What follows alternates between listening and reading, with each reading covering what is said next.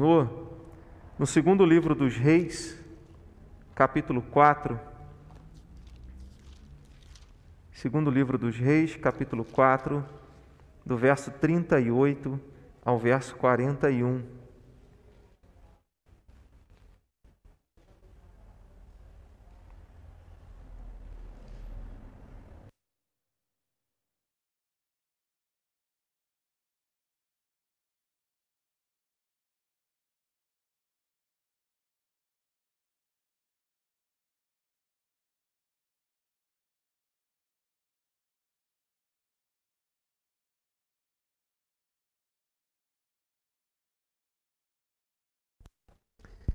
Segundo livro dos Reis, capítulo 4, verso 38 ao 41, diz assim a palavra de Deus.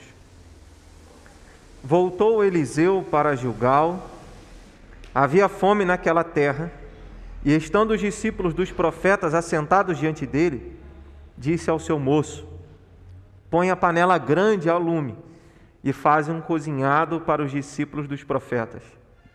Então saiu um ao campo a apanhar ervas e achou uma trepadeira silvestre, e colhendo dela, encheu a sua capa de colossíntidas.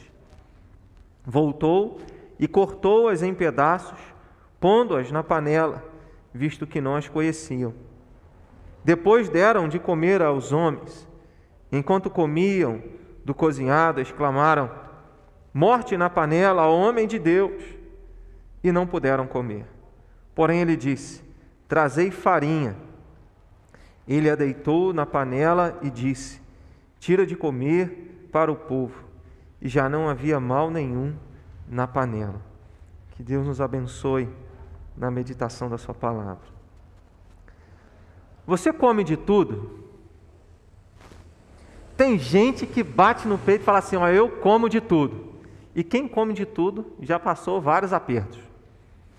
Porque às vezes nessa de falar assim, ó, nada faz eu passar mal, eu como qualquer coisa e aí às vezes acaba comendo alguma coisa que, que faz com que a pessoa passe mal. E é, e é interessante quando a gente olha para esse aspecto natural da vida, né?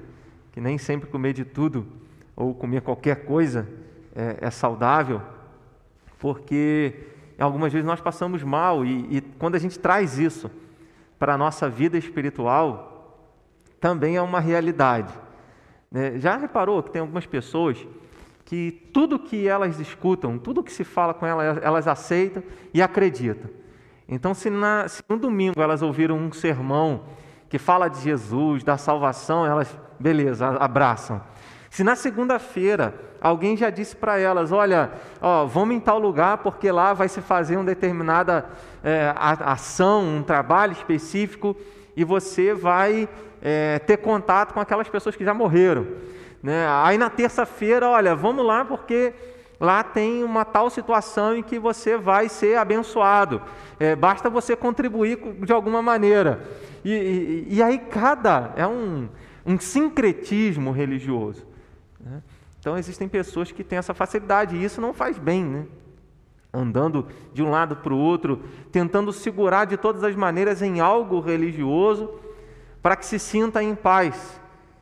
E a gente percebe que até mesmo essas pessoas nunca ficam em paz porque nunca encontram algo realmente que, em virtude de estarem pulando de um lugar para o outro e se alimentando espiritualmente de, de tantas coisas, acabam não tendo uma realidade é, de, de raiz, né, de fundamento firme, de seguro, para que a sua alma possa descansar, onde a sua alma possa descansar a gente vê tanto na, no, no, aspecto natural como no aspecto espiritual, né? dependendo daquilo que nós deixamos entrar na nossa vida, na nossa mente, isso pode tanto nos ajudar como pode também nos destruir. E quando a gente olha para esse texto, né, que é um, é um, é texto em que a gente pensa assim, o que, que a gente pode é, tirar dessa história? O propósito inicial é, desse trecho, que vai do capítulo 2, verso 19, até o capítulo de número 7, é confirmar o ministério de Eliseu como um profeta e como um homem de Deus. Eliseu estava pastoreando, estava cuidando né, do, do seu campo, da sua terra, do seu rebanho, e de repente ele recebe uma visita do profeta Elias, diz: Olha, agora você vai ser meu discípulo. Elias lançou a capa sobre Eliseu e chamou, e Eliseu entendeu que era um chamado de Deus para ele, e ele passa a andar com o profeta Elias e passa a ser discipulado, preparado pelo profeta Elias para ser um futuro profeta, um futuro homem de Deus. O profeta Elias havia sido confirmado como homem de Deus através de vários sinais. Ele orou, por três anos e meio não choveu. É, ele orou e Deus mandou fogo do céu para consumir um holocausto. É, ele orou de novo e Deus mandou chuva. Então, um homem que em vários momentos Deus confirma o ministério dele. E agora o bastão passa para o profeta Eliseu, e vários acontecimentos são registrados do capítulo 2, verso 19 até o capítulo 7, capítulo 6, capítulo 7, para mostrar é, Eliseu como um homem de Deus. Ele já havia é, orado, Deus já havia abençoado uma mulher com um filho, a sunamita, e aí, depois de um tempo, o filho dela passou mal, teve uma dor de cabeça e morreu. Ela deixa o filho deitado né, na cama onde Eliseu dormia, na parte de cima da casa dela. Deixa ela deixa o filho deitado, é, morto, e manda chamar o profeta, vai atrás do profeta Eliseu. O profeta Eliseu vai, ora, né, é, se coloca sobre o menino, e o calor volta ao corpo da criança e o menino volta à vida. Então é alguém que ora e Deus usou o profeta Eliseu tanto para abençoar aquela mulher para que ela tivesse um filho, como para ressuscitar o filho dela depois que o filho dela morreu. Era um homem de Deus. E aqui, nesse trecho né, que segue a esse evento, depois que o profeta Elias foi levado aos céus, né, foi arrebatado uma carruagem de fogo, e eles tinham saído de Gilgal, o profeta Eliseu está voltando para lá. E aí ele para e, ele vai para o lugar onde os discípulos dos profetas ficavam, quase que como um seminário interno, né? um, um internato de servos de Deus que estavam aprendendo, estudando é, sobre Deus, sobre a palavra de Deus, sobre a lei de Deus. E aí o texto nos mostra que é um momento em que ele estava ensinando, né? diz, diz o texto, verso 38, havia fome naquela terra, estando os discípulos dos profetas assentados diante dele. Essa ideia de que os discípulos estavam assentados diante de Eliseu, mostra que Eliseu estava num momento de ensino. Naquele momento de ensino, ele percebe, olha, eles precisam mais do que isso. Eles precisam mais do que o ensino da palavra, o ensino da voz de Deus, de compreender a palavra de Deus. Eles precisam de alimento né? havia fome. E aqui, num, num aspecto é, literal do texto, nós aprendemos que até mesmo discípulos de Jesus, discípulos daqueles que andam, da, daqueles que andam com Cristo, aqueles que creem em Jesus como Senhor e Salvador, até mesmo esses estão sujeitos a privações, a passar por fome, a passar por dificuldade, né, a passar por tribulações. Uma casa de homens de Deus, de servos de Deus, a casa de discípulos de profetas é, enfrenta isso, toda a região passava por uma grande fome. Né? O texto diz que é, Eliseu pede para separar uma grande panela, então a fome era grande. E se a gente for olhar do verso 42 até o verso de número 44, e pelo contexto nós entendemos que eram as mesmas pessoas que Eliseu alimenta ali com 20 pães, 100 homens, mais um milagre que, ele, que Deus realiza através de Eliseu, se nós entendermos que eram as mesmas pessoas, então assim, a panela tinha que ser grande para alimentar 100 homens. E aí, esse texto mostra da provisão de Deus, se a gente for olhar de um aspecto literal no texto, a provisão de Deus em nos sustentar até mesmo quando a gente passa necessidade. É, nós estamos sujeitos a privações, sejam econômicas é, ou de qualquer tipo, mas nós sabemos que temos um Deus que é provedor, que sustenta cada uma das nossas necessidades, porque, como Jesus fala no Sermão da Montanha, no capítulo de número 6, Ele conhece cada uma das nossas necessidades. Ele sabe as nossas necessidades antes mesmo que nós venhamos a pedir. Mas quando nós olhamos além do aspecto literal do texto e buscamos aplicar isso na nossa vida, nós olhamos que essa é uma realidade espiritual para muitas pessoas. Muitas pessoas é, sem alimento, muitas pessoas raquíticas espiritualmente, porque não se alimentam daquilo que, que é devido, não se alimentam da verdadeira palavra de Deus. E nesses dias em que se confundem muitas vozes, muitas direções, muitas ideologias, é, e que até mesmo a palavra amor entra no meio dessas ideologias, dizendo: não, o que importa é, é o amor. Né? E, e, se esquece de toda a palavra de Deus que exige de nós também o expressar amor, como Jesus nos ensinou no Evangelho de João, capítulo 14. Né? Na altura do verso de 21, ele diz: Aquele que me ama é aquele que guarda os meus mandamentos, aquele que guarda as minhas palavras.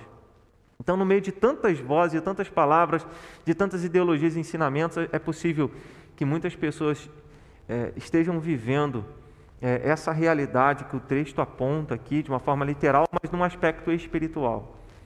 Longe de Deus, com fome, procuram de um lado para o outro, mas a alma permanece vazia. A fome ainda existe, porque não tem buscado a fonte certa, não tem buscado o alimento certo. E a nossa e, e a nossa meditação nessa manhã tem esse objetivo, né, de pensar sobre uma alimentação espiritual saudável. É, Jesus falou em Mateus 15 que o que contamina o homem não é o que sai, não é o que entra, mas o que sai, porque o que sai vem do coração. E muitas coisas que nós é, ouvimos e repetimos sem refletir, sem passar pelo filtro da Bíblia Sagrada, da palavra de Deus, muitas pessoas têm se contaminado, porque ao ouvirem valores contrários à palavra de Deus, permitem que isso encha a alma. E uma vez que algo ruim, algo nocivo, algo que faz mal à alma, que não é a palavra de Deus, entra no nosso coração, entra, se estabelece na nossa mente, nós ficamos doentes. E como discípulos, de Jesus Cristo, nós devemos estar atentos a isso, porque nós podemos estar na casa dos profetas, nós podemos estar na casa de Deus, nós podemos ter o rótulo de discípulos de profetas, discípulos de Jesus Cristo, mas ainda estarmos com fome e pior ainda, muitas vezes nos alimentarmos de forma errada e assim estarmos sujeitos à morte. Então, é basicamente o contexto de, de todo esse trecho que busca confirmar o ministério do profeta Eliseu. E quando a gente busca aprender nesse texto sobre essa alimentação espiritual saudável, a gente observa no verso de número 38, quando Eliseu percebe né, é, que eles estavam com fome, imagina Eliseu ensinando e olhando para o rosto daqueles discípulos e percebendo que eles estavam incomodados. Não dava para prestar atenção no estudo se a barriga estava doendo. Então, Eliseu dá uma, dá uma ordem. Disse ao seu moço: põe a panela grande ao lume e faz um cozinhado para os discípulos dos profetas. É um desejo de Deus. A voz de Eliseu é a, é a voz de Deus aqui nesse texto. E a gente vê nesse texto uma preocupação, uma importância que é dada à alimentação, ao, ao nutrir. Deus se importa e se é melhor usar a palavra se importa do que usar se preocupa né? com aquilo que nós nos alimentamos, com aquilo que nós ingerimos. Então a voz de Eliseu para o discípulo dele, para o moço dele, tá, ele aponta: olha, vai e prepara um alimento. É desejo de Deus que nós nos alimentemos daquilo que é correto, daquilo que vai alimentar, daquilo que vai satisfazer a nossa alma.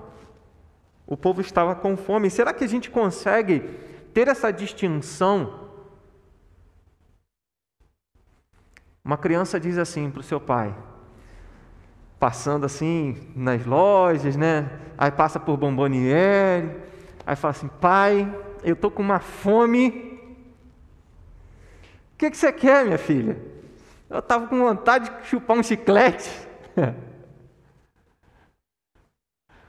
Às vezes, ou muitas vezes, nós achamos assim: não, eu preciso disso, né? eu vou alimentar a minha alma disso, e isso vai satisfazer a minha fome. E é o que muitas pessoas nos nossos dias fazem.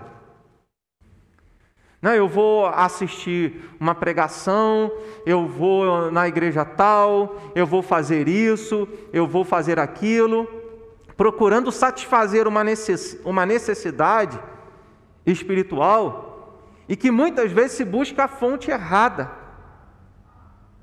busca-se o lugar errado. E quando eu falo buscar o lugar errado, eu não estou dizendo que igreja presbiteriana é o único lugar certo. Só para deixar isso claro. Não estou dizendo que igreja presbiteriana é o único lugar certo para se alimentar de Deus, não. Hoje em dia a gente tem que explicar tudo, né? Porque eu falei isso outro dia. Então Eliseu demonstra essa preocupação de ver aquelas pessoas famintas e, e alimentá-las. Então que nós possamos olhar para a palavra de Deus e perceber que Deus ele não está preocupado se você vai ter prosperidade financeira, se você vai ter uma vida cheia de saúde se você nunca vai pegar Covid na vida, ou vai ter Covid, a Covid. Não. Ele quer saber o que tem sustentado a sua alma e o que você tem colocado aí dentro, o que você tem dado ouvidos. Isso é o mais importante. Jesus falou em determinado momento: olha, que adianta ganhar o mundo inteiro e perder a alma. Alguém que havia produzido é, no, o campo de um determinado proprietário havia produzido muito. Ele fala: vou destruir meus celeiros, vou construir outros maiores, vou colocar, vou guardar tudo que eu tenho e vou falar para mim mesmo: olha, fica tranquilo, né? viva dos juros, viva de tudo que você já conquistou. Nós percebemos muitas pessoas hoje numa busca desenfreada pelo enriquecimento. As pessoas querem se tornar ricas. Para quê? Para não precisar trabalhar mais. Não né? quero ficar tranquilo o resto da vida. Né? Só de juros. Mas não é uma coisa que a Bíblia prova. A Bíblia nos ensina que nós devemos ganhar o sustento com o nosso trabalho. Ainda que alguém seja rico, e não há pecado nenhum em ser rico, mas ainda assim deve continuar trabalhando e ganhando o seu dinheiro com honestidade, mas o alvo da vida humana não é se tornar rico.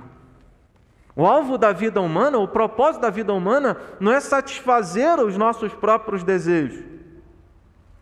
O alvo da vida humana é fazer com que toda a nossa vida seja para a glória de Deus. E uma vida vazia de Deus, uma vida vazia da palavra de Deus, uma vida vazia. Nós podemos encher a nossa mente, o nosso coração de muitas coisas, mas se Jesus e a palavra não estiver presente, ainda não será uma vida para a glória de Deus.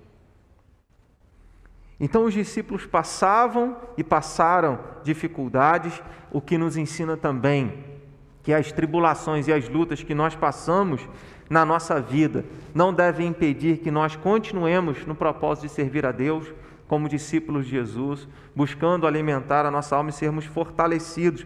Porque se a gente não alimenta a nossa alma, a nossa mente daquilo que é bom, uma hora ou outra a gente acaba negando a fé. Uma hora ou outra nós nos afastamos de Deus. E vez por outra nós lembramos disso, você já ouviu isso e já deve ter ouvido eu falar disso. Ninguém abandona a Deus e a Jesus ou a igreja de Jesus da noite para o dia. Você vai fazendo concessões, você vai fazendo pequenas concessões e você diz hoje: não tem nada a ver. E você só fica preocupado com aquilo que você quer, com seus desejos. E esquece o desejo de Deus, esquece a vontade de Deus. E quando nós nos preocupamos somente em satisfazer os nossos desejos, há uma probabilidade muito grande de depois de um determinado tempo, ainda que a nossa mente esteja consciente de quem é Deus e de quem é Jesus, a nossa alma estará vazia. É possível isso.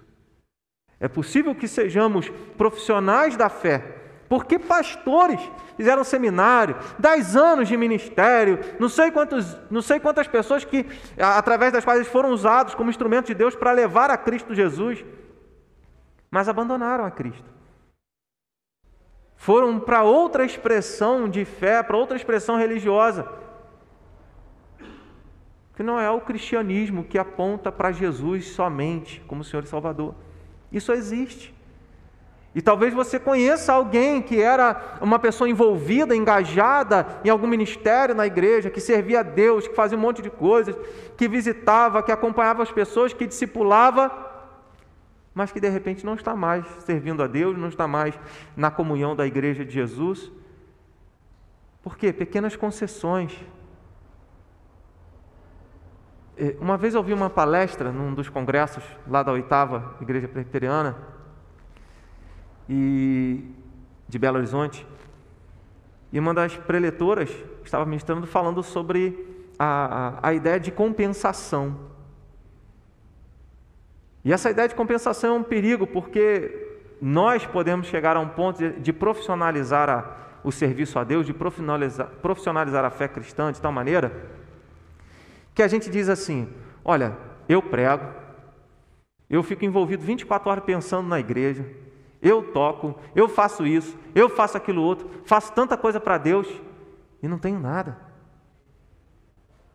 O que eu desejo, não posso satisfazer os meus desejos, aquilo que eu quero. Que recompensa é essa, Deus? Aí, inconsciente, a gente já acha assim: não, eu mereço isso. Eu mereço satisfazer esse desejo. Eu mereço fazer essa, tomar essa direção, esse caminho por causa da ideia de compensação, que nós achamos que devemos satisfazer os nossos desejos porque fazemos ou fizemos alguma coisa para Deus.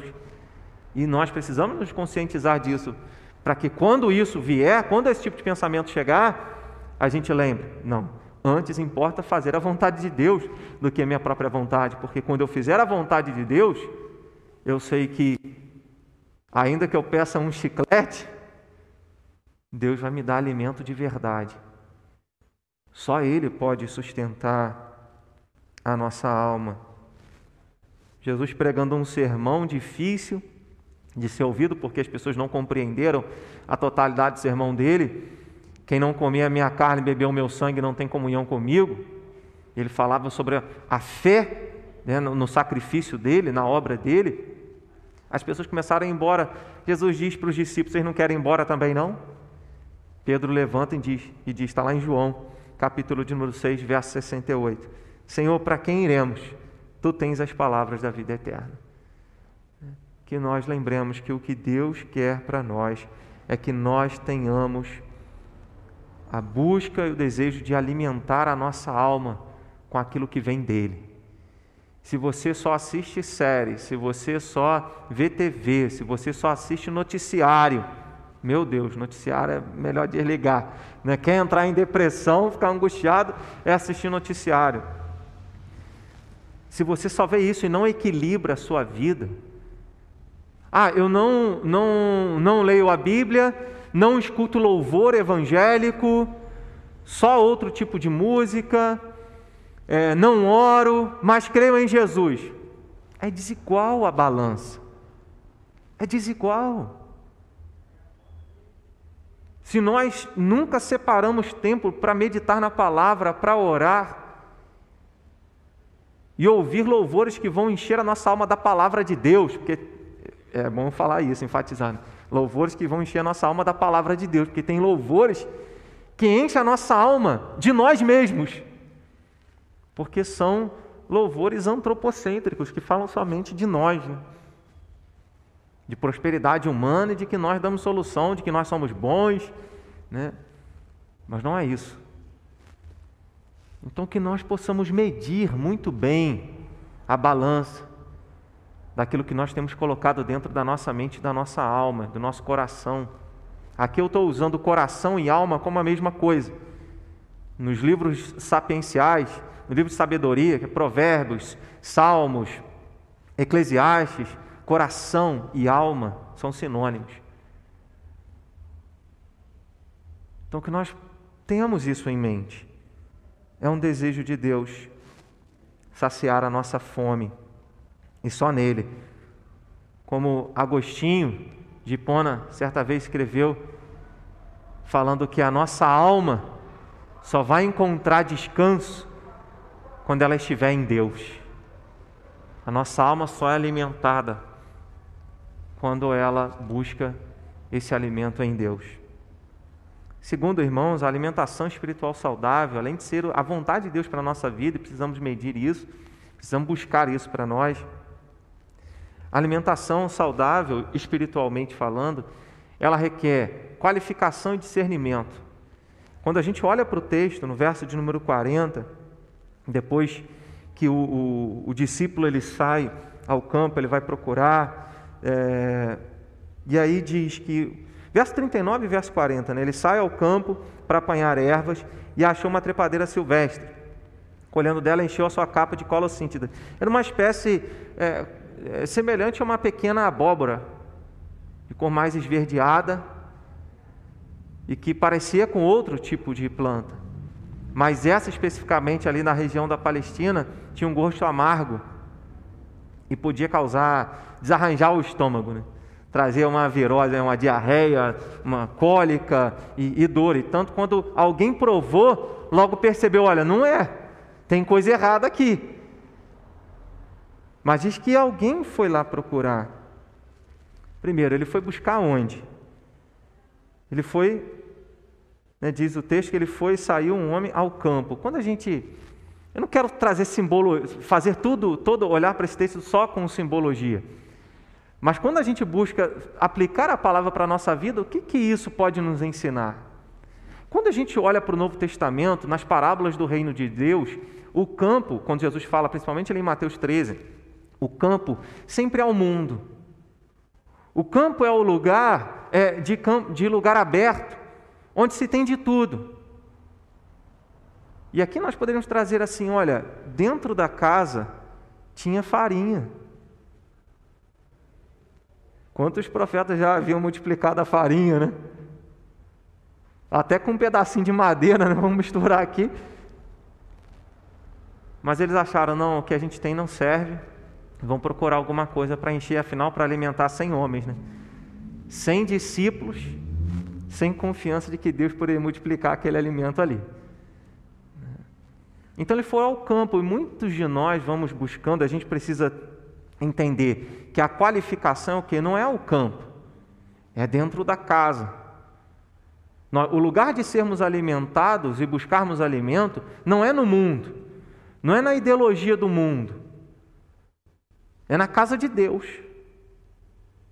E na casa de Deus, porque entendemos que a igreja de Jesus é uma igreja que prega a Bíblia Sagrada com fidelidade. Antes a gente falava assim: não, procure uma igreja perto da sua casa. Agora a gente tem que falar, procura uma igreja perto da Bíblia. Porque existem igrejas que pregam muitas coisas, mesmo menos o evangelho libertador, mesmo menos o evangelho que salva. Nós precisamos entender que não é em todo lugar que nós vamos encontrar a palavra que alimenta a nossa alma, e nós precisamos ter esse discernimento. Precisamos compreender isso. Muitas pessoas no nosso tempo tem confundido cristianismo com ideologia partidária. E são coisas distintas. São coisas diferentes. Olha, o conjunto todo é uma coisa. Pode ter, pensando que talvez numa linguagem matemática, né? o conjunto do cristianismo, a, a ideologia de determinado partido pode até pegar uma rebarbazinha mas não, não é o todo. Então existem muitas pessoas porque entendem e têm uma visão do cristianismo de um aspecto é, de um aspecto da palavra e não enxerga o todo e confunde parte dessa ideologia com o todo do cristianismo. Então nós precisamos da igreja, nós precisamos da Bíblia Sagrada, nós precisamos do lugar certo, precisamos ter o discernimento de onde temos extraído o ensinamento para a nossa alma. E a gente pode não perceber, mas tudo que nós paramos e entra na nossa mente vai trazer algum impacto. Se a gente não tiver o filtro da palavra, a gente pode ceder. E Jesus fala isso até dentro do aspecto religioso quando ele fala aos discípulos: acautelai-vos, ou seja, tomem cuidado com o fermento dos fariseus. E ele fala, falava isso a respeito da doutrina dos fariseus. porque eles falavam muita coisa e não faziam. Jesus mesmo em outro lugar fala: façam tudo que eles mandam vocês fazer, mas jamais imitem eles nas obras deles, porque eles falam e não fazem. Que nós tenhamos esse discernimento de buscarmos alimento naquilo que é certo. Uma outra qualificação e discernimento que a gente precisa ter a quem você está emprestando o seu ouvido? A quem você está dando atenção?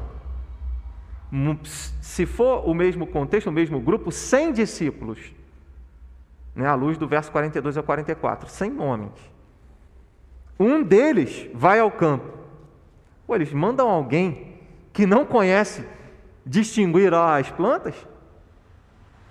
Enviar qualquer um?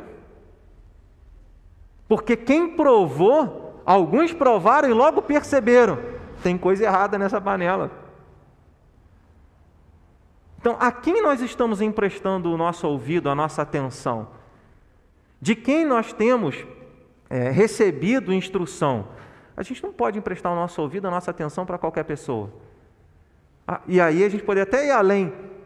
De quem você tem ouvido conselhos? Está ouvindo conselhos de quem? Então, existe a pessoa certa.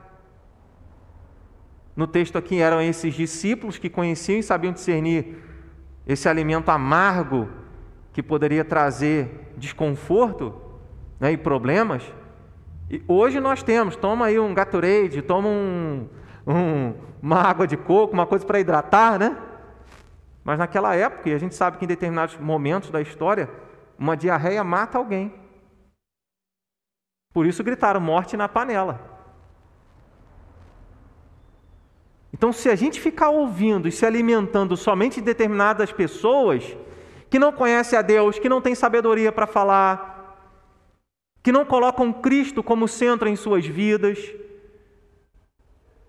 são, são donas da razão, cheias da razão, porque é como se metralhasse e apontasse para todo mundo, todo mundo tivesse errado e só elas estivessem certas.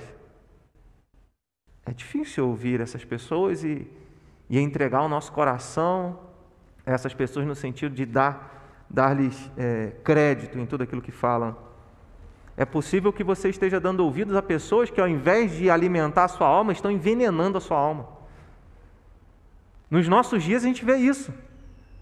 Ah, mas tal pessoa falou isso. Ah, eu ouvi isso. Ah, eu recebi uma notícia de WhatsApp assim. Em tempos de fake news, não dá para acreditar nem em vídeos.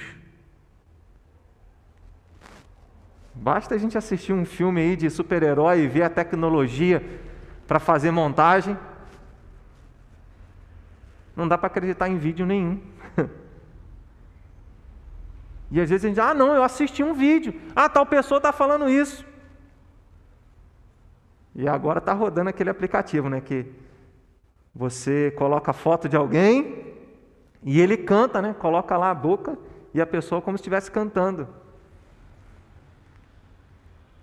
Então nós devemos ouvir e passar pela peneira, pelo crivo da palavra de Deus.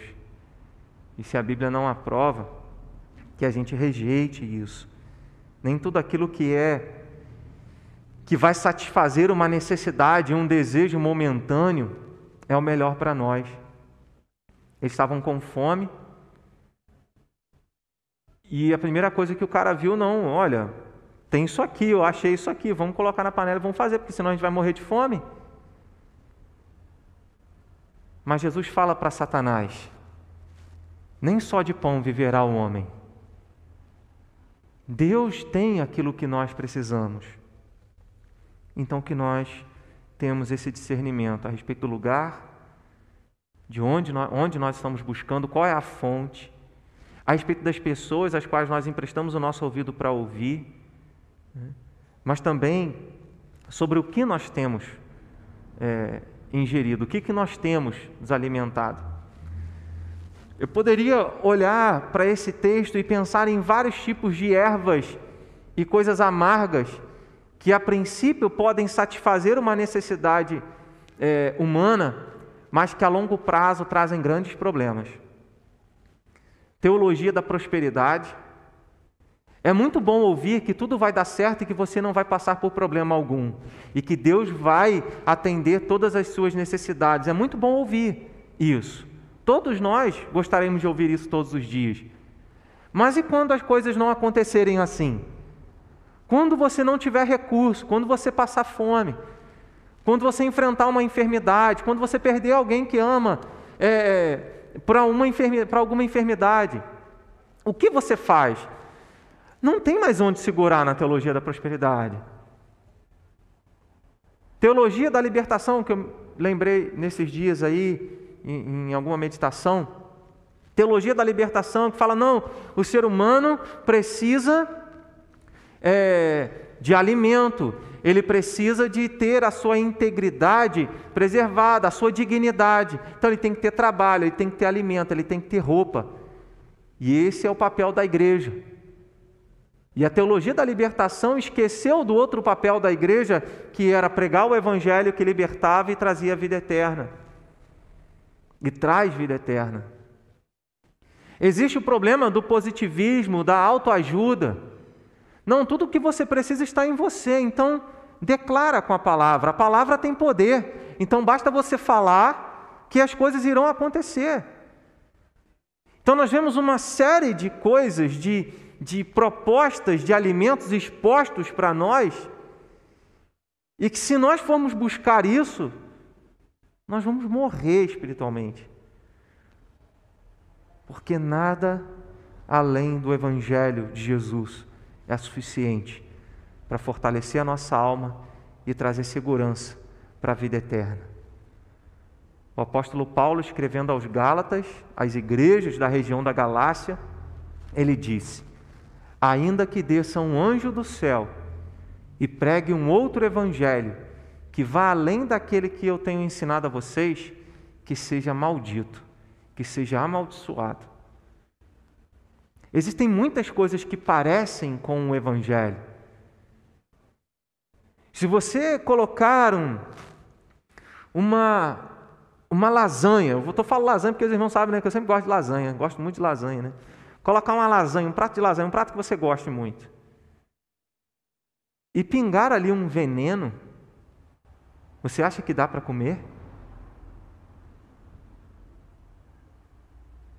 Nós sabemos muito bem que uma gota de veneno pode destruir e matar alguém. Ainda que venha num prato delicioso. E o que nós vemos hoje com o alimento errado, com uma falsa teologia, com um falso evangelho, é que se coloca um monte de coisas e pinga a gotinha, amor de Deus. Pinga a gotinha do nome Jesus. Mas fala um monte de, de asneira, um monte de coisas que, que ao invés de edificar a nossa alma, aprisionam. Então que nós possamos pedir a Deus esse discernimento para entender que o alimento certo ele tem especificações, ele tem qualificações. Então, a probabilidade de você encontrar alimento errado numa igreja que prega a palavra de Deus é quase zero. Mas a probabilidade de você encontrar alimento errado que vai destruir a sua alma, se você só se alimentar de, de, de entretenimento do campo, do mundo, de outras ideologias, é muito grande a probabilidade de perecer. Se você buscar alimento em qualquer pessoa, então essas são as qualificações: o lugar certo, a igreja, a pessoa certa, Cristo, pessoas com sabedoria de Deus, que, que têm conhecimento da palavra de Deus, e o alimento certo que é o Evangelho, que é Jesus Cristo. Que nós tenhamos esse discernimento e fujamos de qualquer coisa que, em pequenas doses, venha envenenar a nossa alma. Terceiro, em último lugar, o alimento, a alimentação espiritual saudável, saudável, ela pode ser a diferença entre a vida e a morte.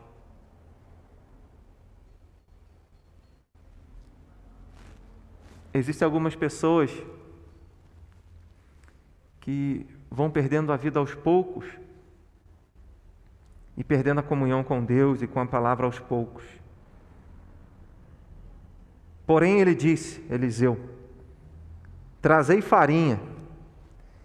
Ele a deitou na panela e disse: Tira de comer para o povo. E já não havia mal nenhum na panela. Que poder que o Evangelho tem! Que poder que Jesus tem!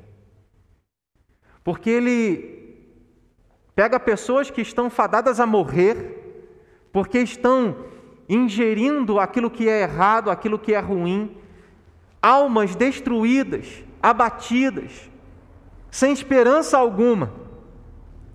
E Jesus traz o Evangelho. E o Evangelho vai mudando. Ele muda a mente, muda os valores, e ele transforma por inteiro. E segundo ali o Sermão da Montanha, de Mateus 5 a Mateus 7, ele muda a pessoa de dentro para fora. E quando a mudança é de dentro para fora, é uma mudança verdadeira. Não é uma mudança externa. Não é, olha, eu sou um prosélito, eu faço tudo o que os evangélicos fazem. Não é isso.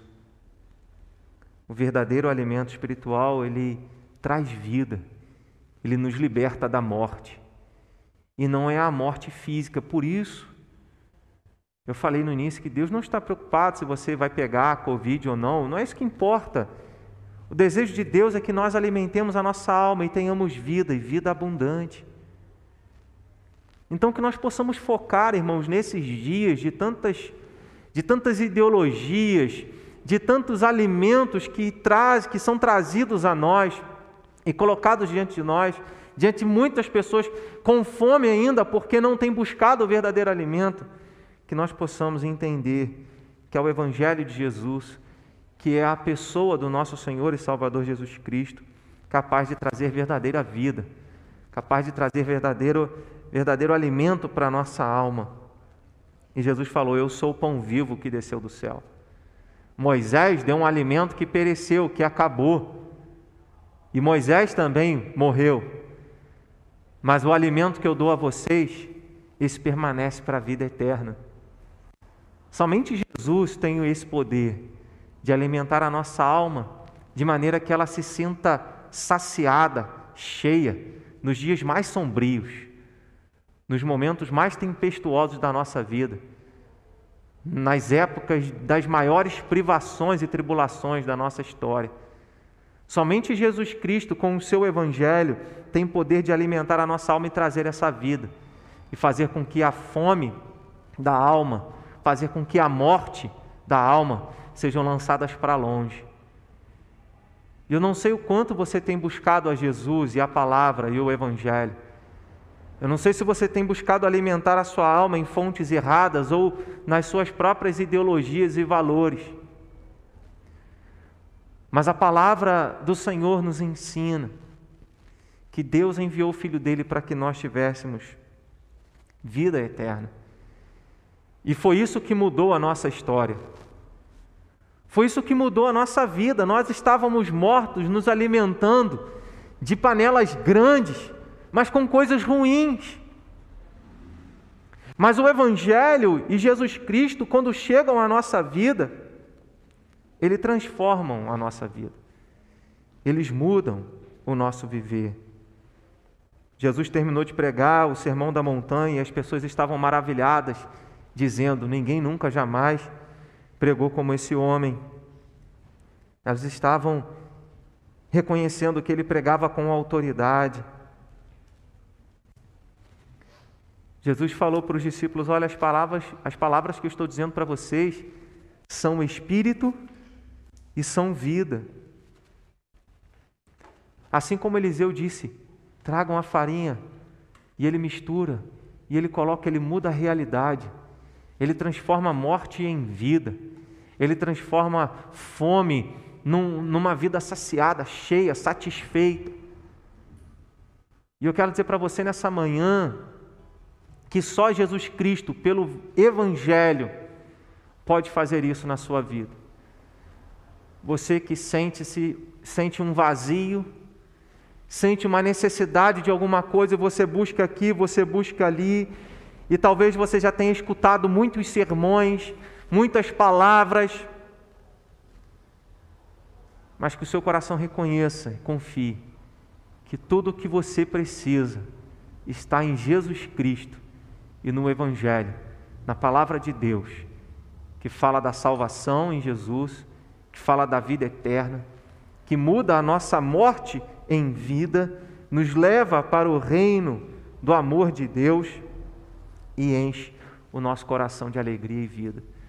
Que nós sejamos gratos por isso, que nós louvemos a Deus porque Deus não nos deixa na morte, Deus não nos deixa na fome espiritual. Ele nos enviou Jesus Cristo como nosso Salvador e nos deixou o Evangelho, que quando o Seu Espírito Santo age em nossa vida, nos dando compreensão da palavra, a nossa alma é preenchida, a nossa alma encontra satisfação, contentamento, de maneira que, a despeito das tribulações e dos tempos difíceis que nós tenhamos que enfrentar na nossa vida, Jesus e o Evangelho serão sempre suficientes para sustentar e manter a nossa alma, a nossa vida fortalecida. Amém? Que Deus nos abençoe e nos fortaleça